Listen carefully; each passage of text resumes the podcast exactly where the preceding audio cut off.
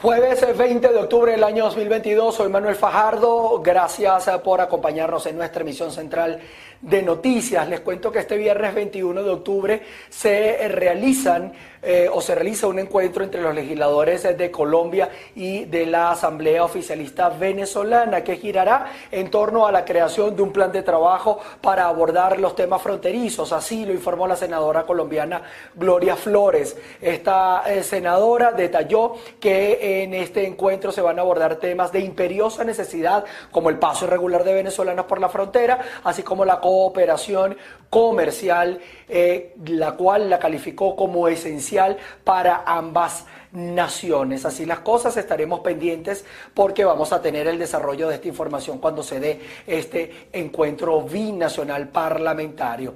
Continuando con otras informaciones, el Frente Amplio en Nueva Esparta convocó un encuentro para incorporar a la sociedad civil al proceso de primarias opositoras.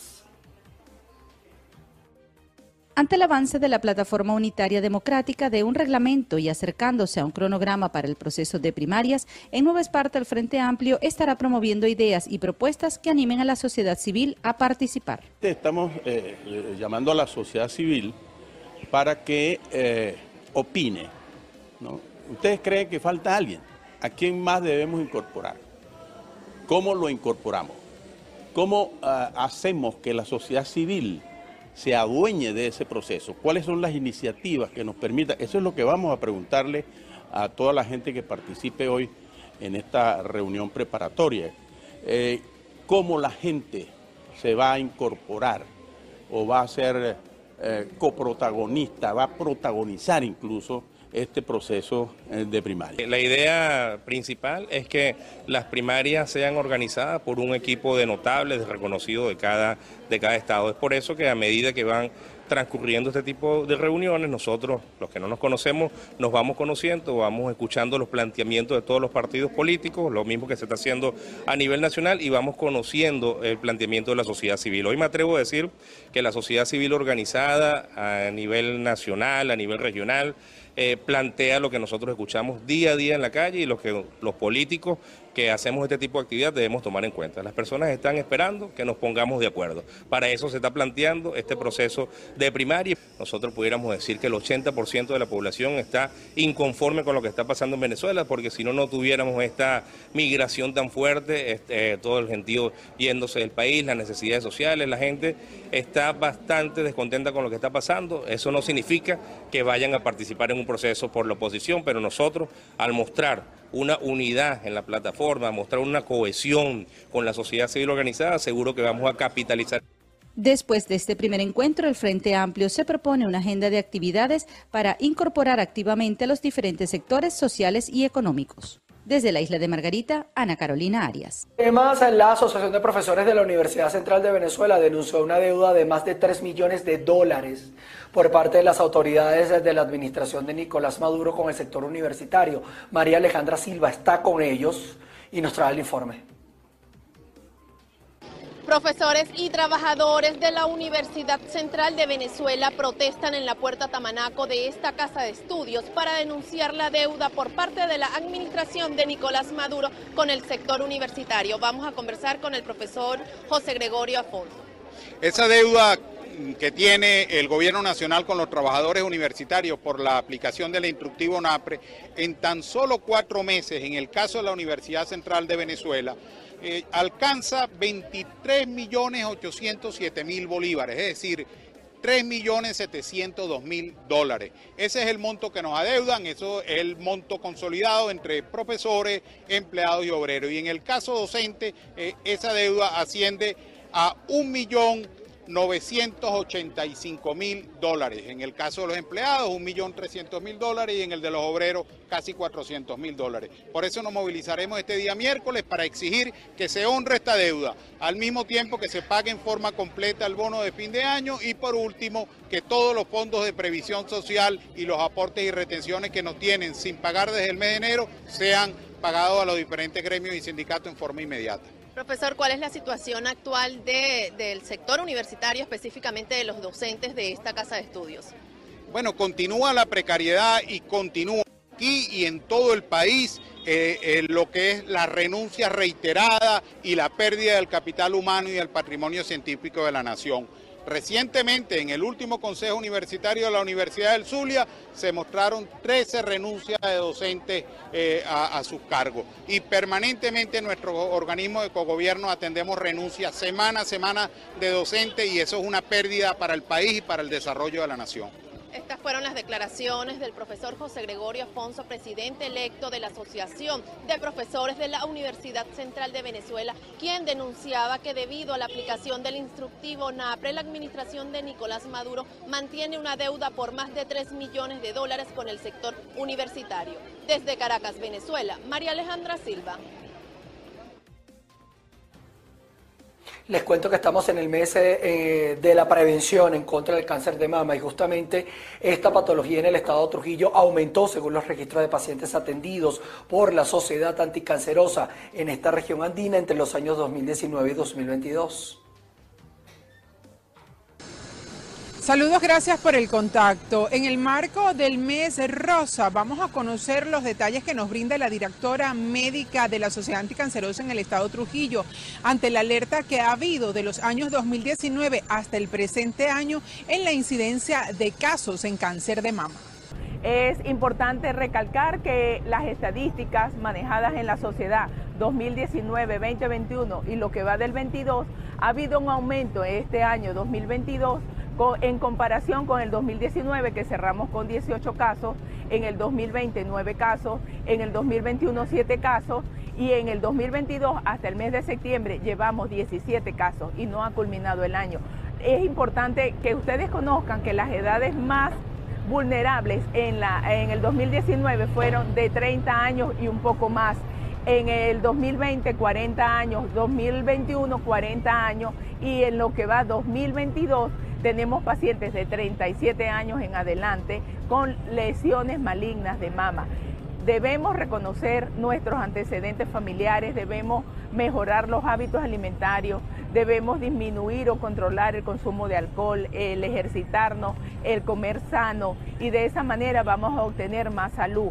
Si hacemos un recordatorio de todos los antecedentes que debemos conocer y de todos estos hábitos que debemos mejorar, les aseguro que tendremos una salud óptima más adelante. No solamente durante este mes es el llamado, el llamado es para todos los meses del año que nos van a permitir hacer la concientización, porque el mes rosa es todos los meses, todos los meses se hace diagnóstico de cáncer de mama.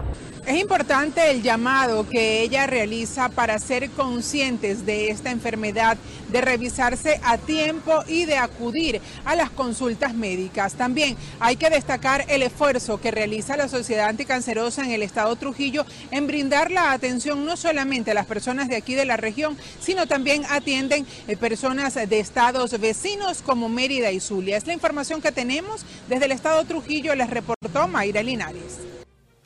El Colegio de Aseguradores en el Estado Lara eh, está rechazando la aprobación en primera discusión dentro del Parlamento Nacional de la nueva ley de aseguradoras en Venezuela. Andreina Ramos conversó con la directiva de este cuerpo colegiado y nos amplía la información. Hola Manuel, buenas tardes. Te saludamos a ti a toda nuestra audiencia desde Barquisimeto, capital del estado Lara, en donde la seccional del Colegio de Aseguradores de Venezuela se pronunció en relación de la aprobación de la nueva ley de aseguradores de Venezuela, que a juicio de ellos es un exterminio total a su profesión. Si se aprueba la ley ya, que se ponga el ejecutes, en 90 días todas las credenciales de todos los productores de seguro, sociedades de corretaje, empresas de seguro quedan inhabilitadas y hay que pagar En nuestro caso, como corredor, habrá que pagar aproximadamente entre 500 y más sobre eh, al cambio de la moneda que esté más alta del mercado.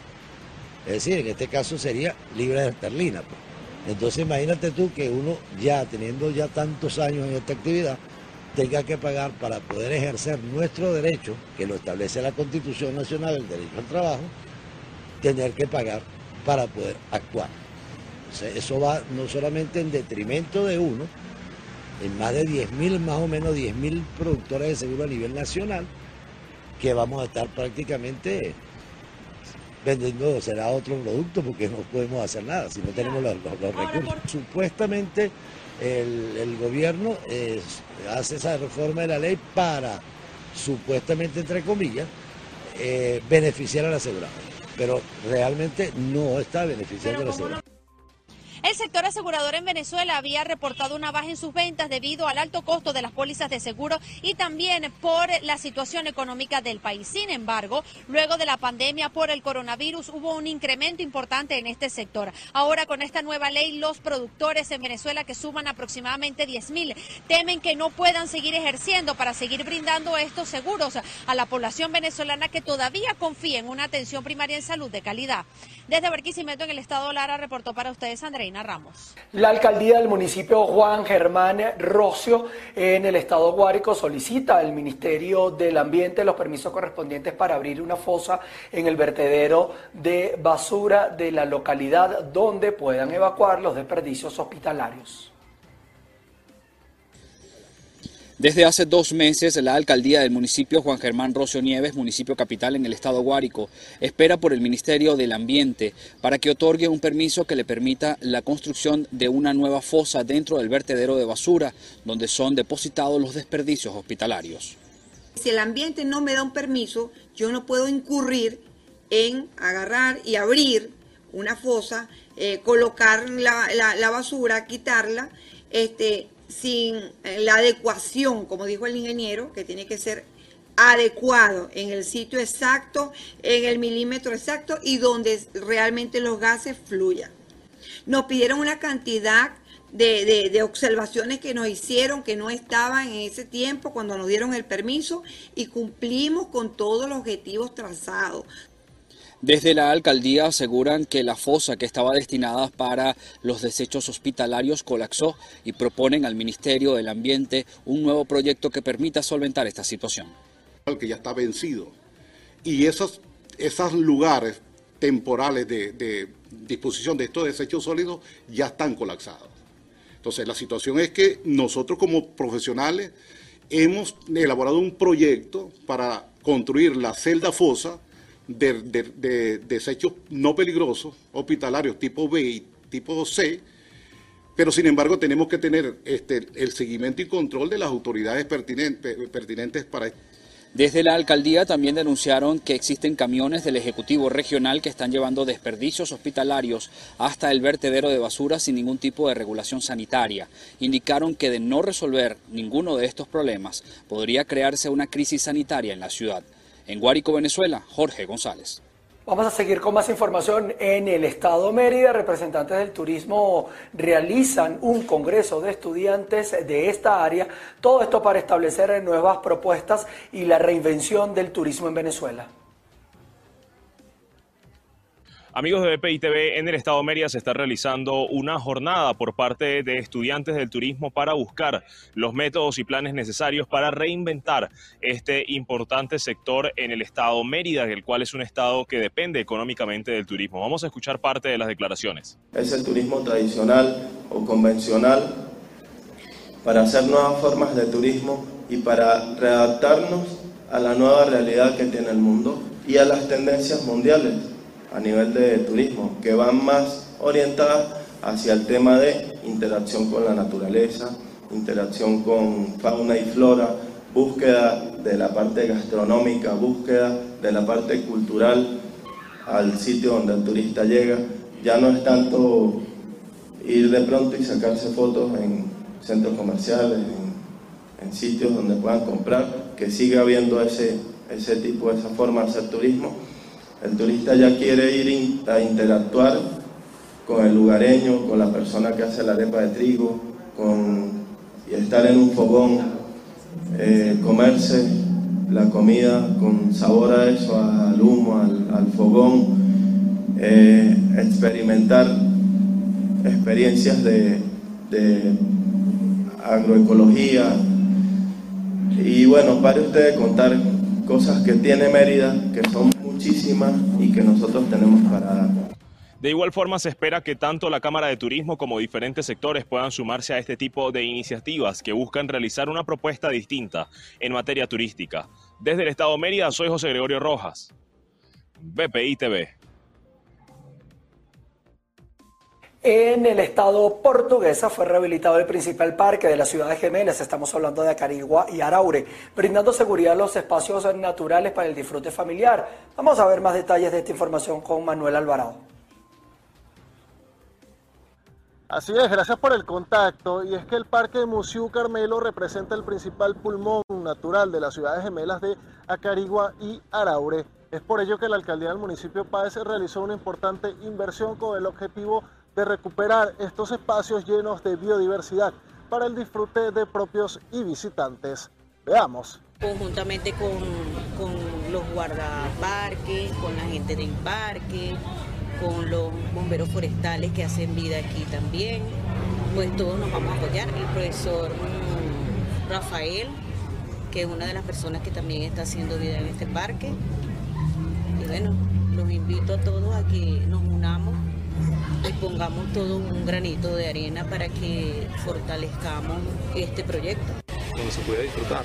La mayoría de las personas que, querían visitar un parque tenían que irse hacia Lara, hacia Carabobo. Ya tenemos uno aquí. Entonces, ¿qué queremos? Que se venga toda la familia en conjunto, disfrute de la fauna, la biodiversidad que tenemos tenemos una laguna muy hermosa que estaba abandonada desde hace mucho tiempo, ya se saneó la laguna.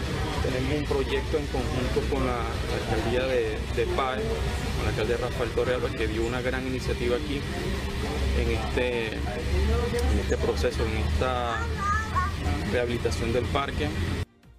Bien, cabe destacar que los funcionarios eh, precisaron además que este proyecto contempla el desarrollo de otros elementos eh, dispuestos para el sano esparcimiento familiar. Tal es el caso de una tirolina, una pared de escalada, granjas de contacto animal, así como botes para la navegación en la laguna de este parque. Es parte de la información en desarrollo desde nuestra región llanera y por lo pronto los invitamos a continuar con más de la presente ronda informativa. Para celebrar su 20 aniversario, la empresa venezolana dedicada a la consultoría y el asesoramiento informático Technology Consult Solution anunció una, alianza estratégica para contar en el país con la tecnología de Google Cloud.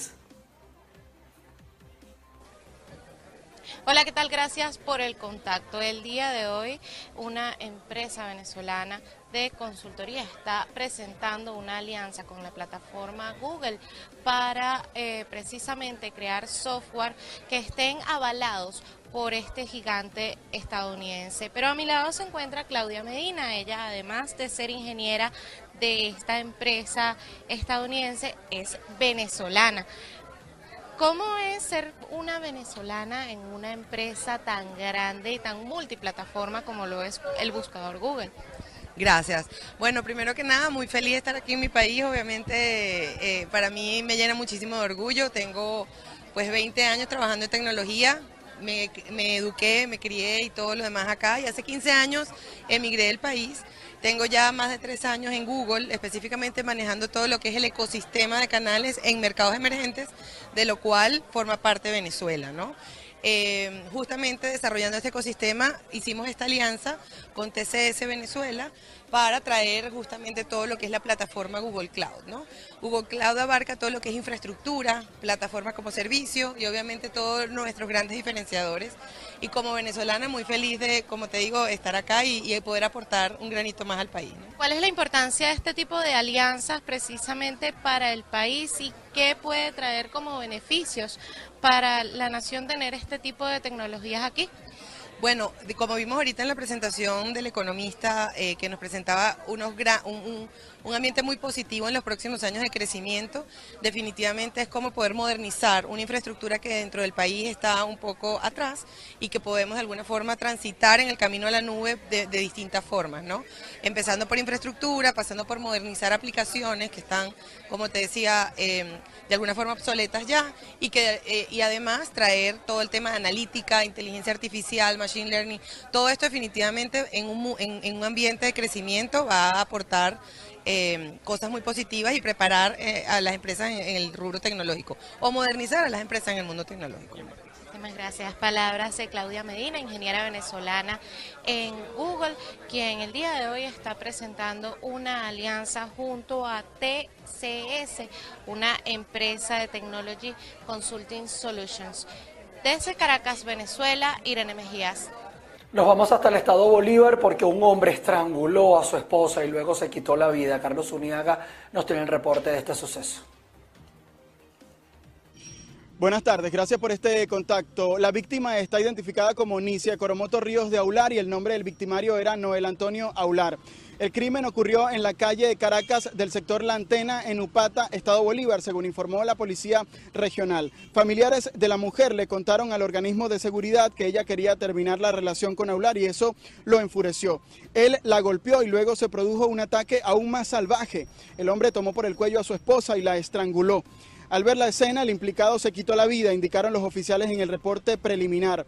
Cuando los funcionarios llegaron hasta el lugar del femicidio, encontraron ambos cadáveres. El caso quedó a la orden de la Fiscalía Segunda del Ministerio Público. Cabe destacar que en un informe publicado por la Comisión para los Derechos Humanos y la Ciudadanía, en siete municipios del Estado Bolívar se reportaron al menos 260 manifestaciones de violencia basada en género y 40 casos de abuso sexual. La cifra de la ONG es reveladora porque el crimen descrito en esta nota está antecedido por episodios de violencia. Es la información que tenemos a esta hora desde el Estado Bolívar y así regresamos con ustedes al estudio. Vamos a pasar a la materia internacional porque hoy amanecimos eh, con información desde el Reino Unido. Liz Ross dimitió de su cargo como primera ministra a tan solo mes y medio en esta instancia. Reconozco que dada la situación, no puedo liderar el mandato para el que fui elegida por el Partido Conservador. Por ello he hablado con Su Majestad el Rey para notificarle que dimito como líder del Partido Conservador.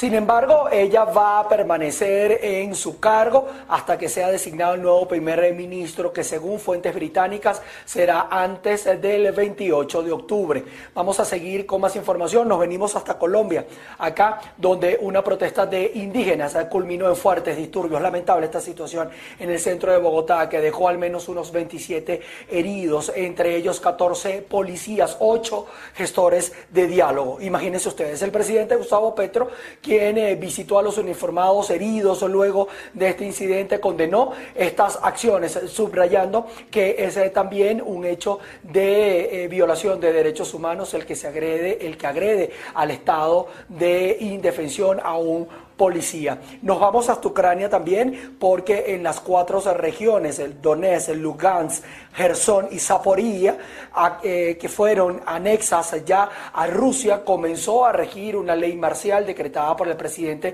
Vladimir Putin, donde la normativa otorga nuevas facultades a los jefes prorrusos de dichas localidades para que puedan adoptar medidas de seguridad con la población e infraestructura. Y a partir de este jueves, ellos podrán evacuar a la población civil en ciertas zonas e introducir un régimen especial de entrada y salida de sus territorios, además de restringir la libertad de movimiento. Así las cosas en este repaso por las informaciones internacionales. Con esto nosotros culminamos esta actualización en nuestra emisión meridiana de noticias. Quédense conectados a todas nuestras plataformas. Estamos generando información para ustedes de todo lo que viene ocurriendo en Venezuela, en Latinoamérica, en Estados Unidos y en el mundo.